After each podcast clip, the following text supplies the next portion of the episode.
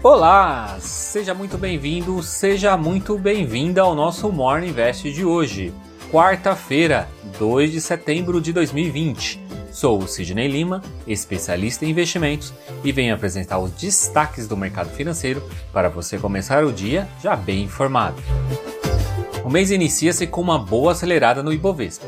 Ontem pela manhã o mercado esperava algo bem mais simples, como a prorrogação do auxílio emergencial. Mas o presidente tinha uma carta na manga e disse que irá enviar a reforma administrativa para o Congresso na próxima quinta-feira. O presidente Jair Bolsonaro não deu maiores detalhes, mas adiantou que as novas regras serão para os novos ingressantes ao funcionalismo público, ou seja, não atingiria os atuais servidores. O PIB, Produto Interno Bruto, já era esperado um tombo. Não foi diferente, caiu 9,7% no segundo trimestre de 2020. Essa foi a maior retração da série histórica, iniciada em 1996. Entre os setores que mais retraíram foi a indústria, encolhendo 12,3%, seguido pelo setor de serviços, com uma queda de 9,7%. A agropecuária foi o único setor que teve crescimento, de 0,4%. O ministro da Economia Paulo Guedes disse que o resultado do PIB vem lá de trás. Segundo ele, seria um barulho de um raio que caiu em abril e que agora o país está decolando em V. Sobre o Renda Brasil, o ministro disse que o presidente falou que é melhor estudar um pouco mais. Ele explicou que a proposta é unificar 26 ou 27 programas sociais. Ele ainda disse que irá pegar dinheiro que está sobrando no andar de cima e canalizar no andar de baixo, se referindo pegar dos mais ricos para dar aos mais pobres, um estilo de Robin Hood. E nesta terça-feira também foi confirmada a extensão do auxílio emergencial, agora por mais quatro meses.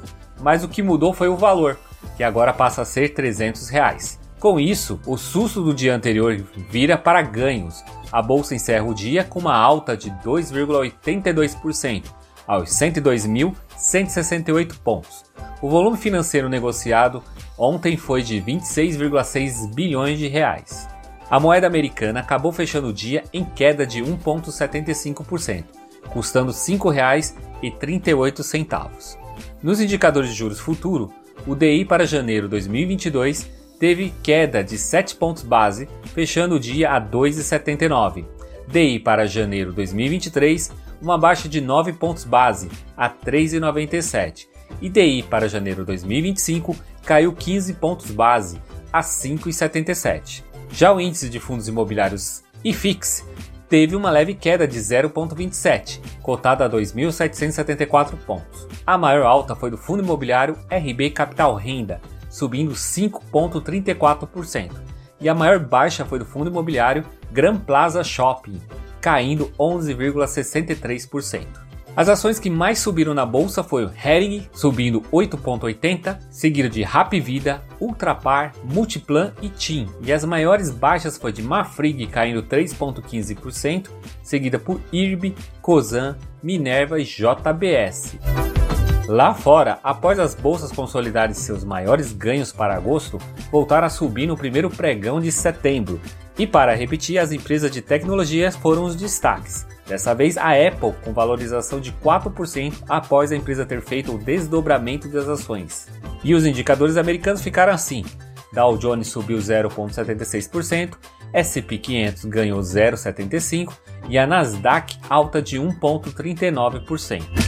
O presidente americano Donald Trump prometeu ajudar as empresas aéreas afetadas pela pandemia. Ele não especificou quais medidas pretende aplicar.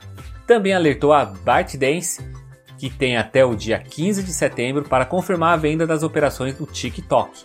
Caso não apresente, a plataforma será banida do país. Segundo um relatório divulgado pelo Pentágono e replicado pela CNN nesta terça-feira, a China está trabalhando para duplicar o tamanho do seu arsenal nuclear nos próximos 10 anos. Esse relatório também aponta que a China já ultrapassou os Estados Unidos em uma série de áreas importantes, como a construção de navios, desenvolvimento de mísseis balísticos e de cruzeiro.